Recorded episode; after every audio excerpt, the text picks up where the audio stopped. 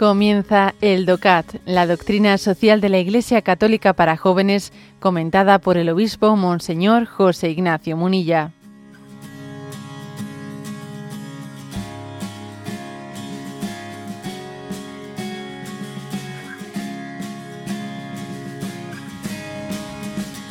El punto 124.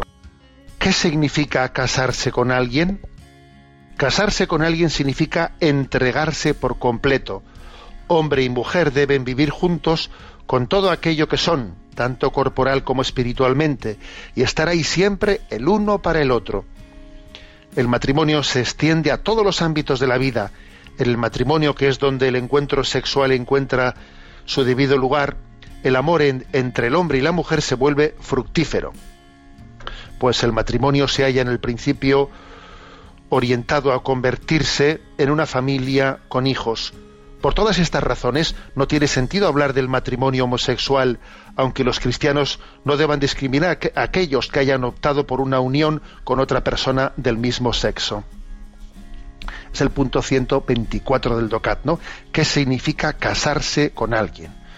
Bueno, entonces aquí mm, las afirmaciones principales de este punto, que como os podéis imaginar, pues esto daría eh, para, bueno, pues para un comentario mucho más prolongado, pero mm, las afirmaciones principales. Significa entregarse por completo. ¿eh? De hecho, pues cuando se hacen esas preguntas, ¿no? Mm, pues Miguel, quieres a María como esposa y promete serle fiel en las alegrías y en las penas, en la salud y en la enfermedad, está hablando de una totalidad, está, hablando de un firmar un cheque en blanco. No es, oye, te entregas si las cosas van bien, si según, si según lo previsto, eh, si según eh, los planes que hemos trazado. No, no, no. Es una entrega incondicional.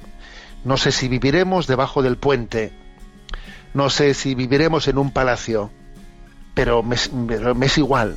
Estaremos unidos para siempre y afrontaremos juntos todos los retos que nos vengan. Es, eso es la donación de totalidad. Eso es el matrimonio. Y por eso dice aquí que el matrimonio es el lugar en el que el encuentro sexual tiene el sentido.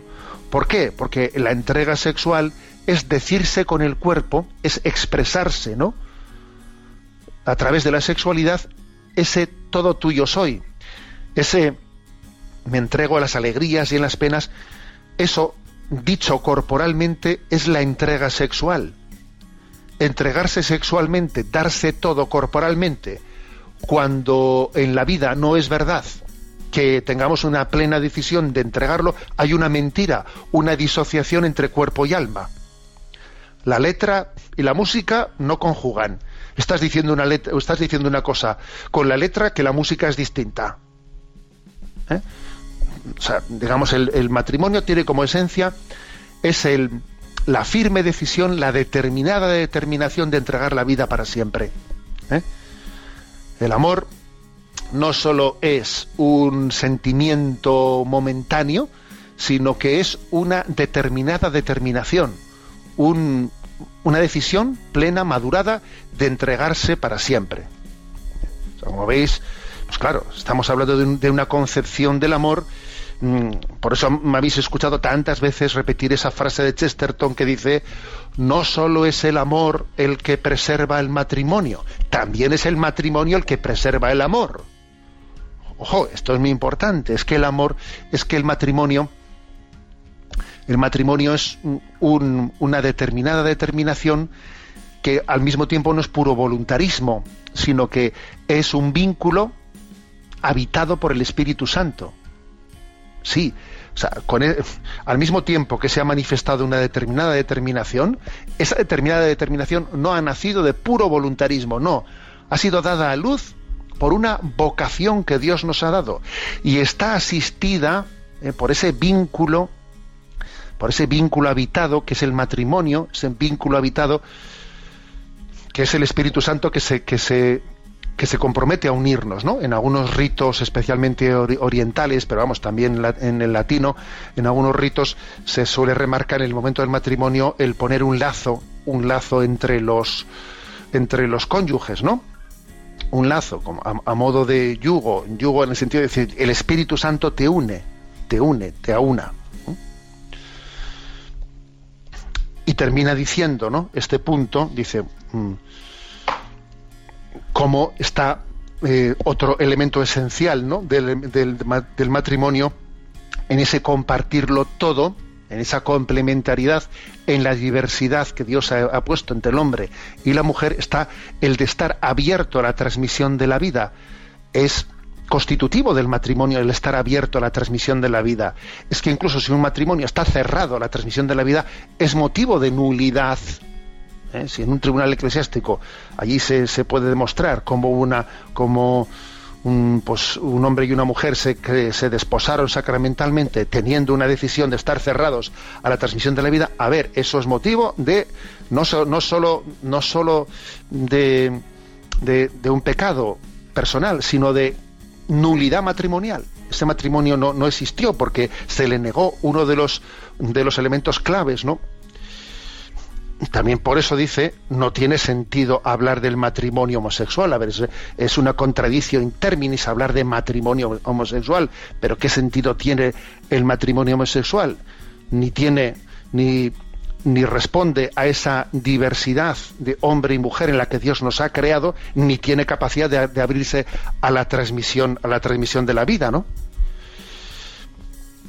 Mm, dice, añade, añade que nosotros, eh, por cierto, que eso fue bien claro, bien claro, parte de esa entrevista que en la sexta se le realizó al Santo Padre cuando se le preguntó por ese tema. El Santo Padre dijo, una cosa, obviamente, será, eh, será la, mm, la tendencia homosexual y otra cosa distinta, o sea, será el juicio que hace la Iglesia sobre los actos homosexuales. Es decir, la, Iglesia no dice que la tendencia homosexual en sí misma sea responsabilidad o pecado de, nadie, bastante, a ver, todo lo contrario. Muchas veces es una expresión es una expresión de, de, una herida que alguien en la que alguien está, está siendo una víctima ¿eh? una víctima en gran medida de, de, muchas historias que cada una será única e irrepetible pero el Santo Padre distinguió eso ¿no? en esa entrevista que, y además recuerdo que al entrevistador le dijo, oiga, una cosa es que usted tenga una tendencia iracunda y otra cosa es que usted se deje llevar ¿no? Por esa tendencia iracunda. Recuerdo que el Santo Padre le dijo al, al entrevistador, bueno, pues aquí mismo también, obviamente, mm, este tipo de distinciones, ¿eh? también el DOCAT en este punto 124 nos viene a decir que nosotros ¿eh? tendemos siempre, incluso cuando alguien obre de manera contraria a la ley moral cristiana, tendremos siempre un respeto grande hacia él, pero cuando hablamos de respeto y de no discriminación, obviamente no estamos con ello diciendo la confusión de conceptos. ¿eh? Porque no discriminar no quiere decir no distinguir, no diferenciar. Son cosas, ¿eh? discriminar y diferenciar y distinguir son términos que hay que saberlos, eh, digamos, cada uno interpretar adecuada y correctamente. Bueno, pues como veis, el punto 124, ¿qué significa casarse con alguien? Pues creo que hace una, eh, brevísima eh, explicación de, que, de cómo el matrimonio es pues un don de Dios creado, ¿no? Para que en esa diversidad y complementariedad que Dios ha creado al hombre y la mujer se expresen, Dios asista, Dios asista sacramentalmente a esa donación de ambos, abierta la transmisión de la vida para que lleguen a ser eh, pues iglesia doméstica y presencia de Dios ante el mundo.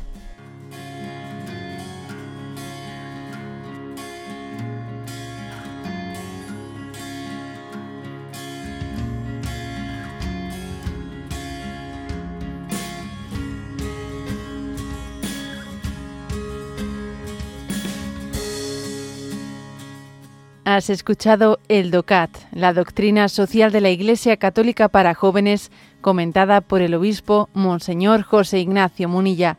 Encuentra todos los audios en radiomaria.es.